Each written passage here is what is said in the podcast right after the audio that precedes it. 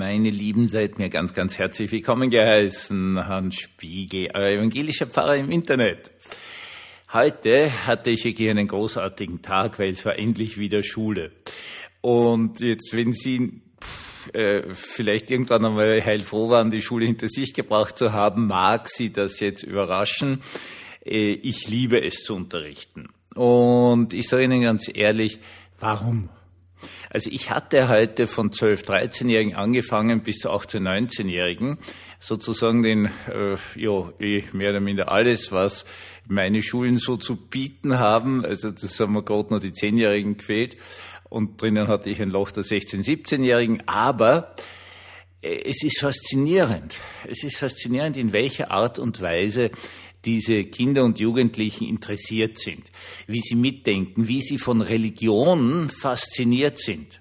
Und es ist für mich wirklich eine lebenslange Frage, was passiert eigentlich mit den Menschen, dass sie diese Faszination verlieren, dass sie ihre Fähigkeit zu verstehen verlieren.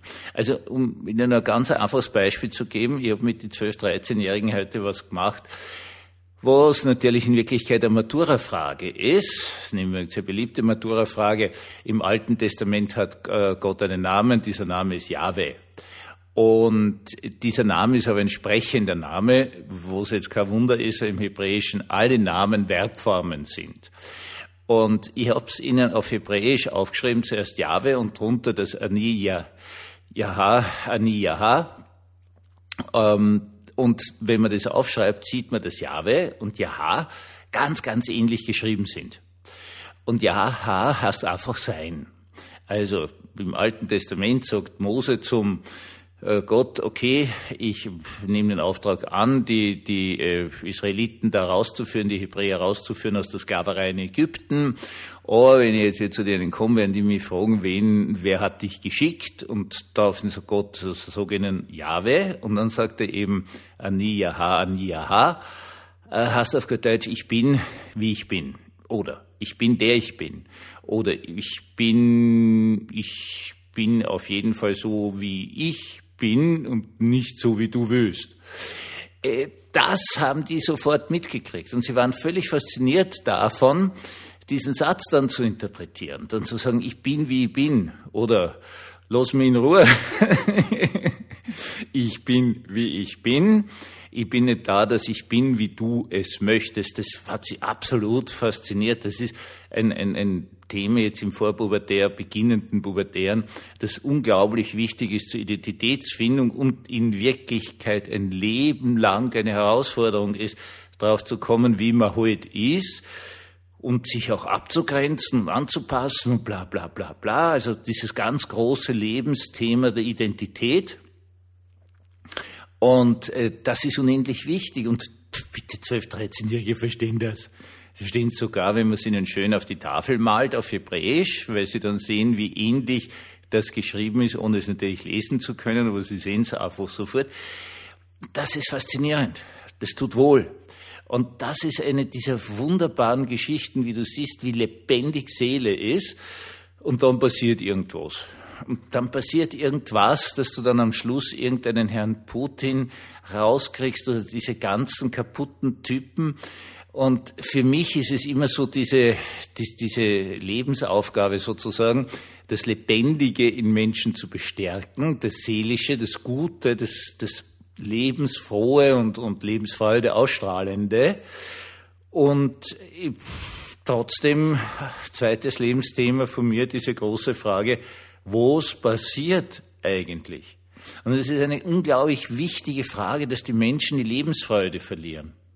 Das, ja, also du kannst mir nicht einreden, dass alle diese furch äh, irgendeine ganz furchtbare Kindheit hinter sich hatten, wo sie nur gedemütigt, geschlagen, vielleicht sogar missbraucht worden sind, dass die dann alle irgendwie so in sich zusammenknicken, denn derer gibt es verdammt viele.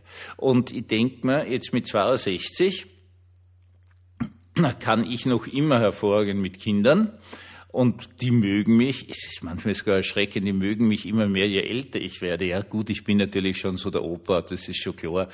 Ähm, aber anscheinend habe ich die Faszination und Freude am Leben nicht verloren. Und so viele Menschen haben das, ja, sie werden sogar aggressiv. Das muss man mit aller Deutlichkeit sagen, wenn sie was äh, Strahlendes und Lebendiges sehen. Da gibt es diese eigenartigsten Typen, diese Typen, die zum Beispiel in der Nacht oder so über ein schönes äh, Blumenbeet drüber trampeln und das hinmachen. Es gibt gerade in St. Veit, haben die ja ganz eine tolle äh, öffentliche Gärtnerei wie heißt das, Stadtbauamt, Gartenbauamt oder so irgendwie. Also da gibt's wunderschöne Anlagen von, von Blumensträuchern, sogar einen, einen Dings hier, weil es schon ziemlich südlich ist, mit Kakteen, also es schaut wirklich toll aus, das sind Kunstwerke. Und dann gibt's immer wieder Leute, die machen das einfach kaputt, die machen diese schöne, blühende kaputt, Gott sei Dank eh ganz selten. Aber was muss mit wem passiert sein, dass er das tut? Äh, wie ich ein Kind war, hat es immer wieder einen Typen gegeben, der ist im äh, Tiergarten in Schönbrunn, wir de facto daneben gewohnt, als Kind ähm, eingebrochen und hat mit Pfeil und Bogen auf Flamingos geschossen. Was die, diese schönen rosa-rot gefärbten Vögel, die so gern auf einem Fuß stehen im Wasser und eigentlich nichts tun, die sind einfach schön. Also ich sage das Ganze, mir gefallen die. Und dann so schöne Tänze aufführen. Ähm, was ist mit solchen Leuten passiert? Ja, was ist mit Leuten passiert, die auf Kinder losgehen? Ähm, ich weiß es einfach nicht. Es ist mir einfach ein völliges Rätsel. Und unsere Aufgabe als Christen ist einfach äh, ständig dieses lebendige, freundliche, neugierige zu bestärken und alles zu unternehmen, auch zum Schutz dessen. Und es muss jetzt nicht bei Kindern sein, sondern im Idealfall ist es dann auch bei einem Hundertjährigen. No? Dass der sagt, ma, das ist so spannend und so, vielleicht kann ich nicht mehr gut gehen, hören tue ich nicht mehr gut, sehen tue ich nicht mehr gut, aber das ist alles so unglaublich spannend. Und ich, ich spüre da was. Und dieses Thema, ich bin der Ich bin, die klassische Übersetzung oder wie es meine Schüler heute übersetzt haben, ich bin wie ich bin, sehr coole Übersetzung, gefällt mir, die nehme ich nächstes Mal in die äh, Altarlesung hinein, ich bin wie ich bin, ja, das hat was, ähm, dass, dass das erhalten bleibt. Und in Wirklichkeit ist es so, es kann erhalten bleiben, es kann sogar wieder entstehen, wenn es schon sehr beschädigt ist. Und das ist dieses Wunderbare an Schule. Das ist das Wunderbare, der Schüler zu sehen. Und ja, auch dort gibt es natürlich einzelne Kinder, die haben offenkundig ein sehr schweres Schicksal Heutzutage in den meisten Schulen kümmert man sich wirklich gut darum, nicht ich mit meiner einen Stunde äh, in der Woche, sondern da bemüht sich das ganze Lehrerkollegium drum, hier wirklich Gutes zu tun. Das sei an dieser Stelle auch gesagt. Also das ist schon beeindruckend, wie toll sich österreichische Schule hier verändert hat. Natürlich wird es noch irgendwo irgendwelche Furchtbarkeiten geben, das ist schon klar. Aber da ist ein ganz, ganz, ganz, ganz, ganz guter Zug drinnen da könnte man ja geradezu hoffen, dass sich Christentum vielleicht so nach 2000 Jahren oder so ein bisschen durchzusetzen beginnt. Und das ist wirklich einfach etwas Wunderbares. Und wo auch immer Sie sind und wie auch immer Sie drauf sind, dieses freundliche, neugierige, strahlende, entdeckende, sich mit Religion auseinandersetzende, das ist wirkliches Gottes Geschenk. Und leben Sie es, lassen Sie es einfach niemals rauben. Einen wunderschönen, gesegneten Abend uns allen.